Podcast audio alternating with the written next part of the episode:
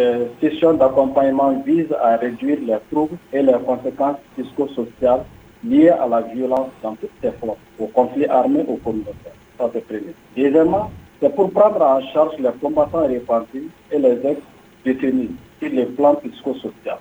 Troisièmement, accompagner les combattants répartis et les ex-détenus à retrouver leur capacité de résilience. 4. Accompagner les combattants repentis et les ex-détenus à développer des mécanismes de défense constructive et prévenir des cas de rejet ou de violence quand vous avez rencontré ces ex-détenus et ex-combattants, quelle était leur mentalité? Est-ce qu'ils avaient subi des conséquences psychologiques? Avant de commencer cet accompagnement psychosocial, nous avons dû faire des évaluations psychologiques, des évaluations psychologiques post-traumatiques. Et les résultats qui sont découlés de cette euh, analyse sont vraiment alarmants. C'est dit à ça que nous avons trouvé que beaucoup de ces ex-combattants et de ces ex-détenus sont atteints de troubles post-traumatisme.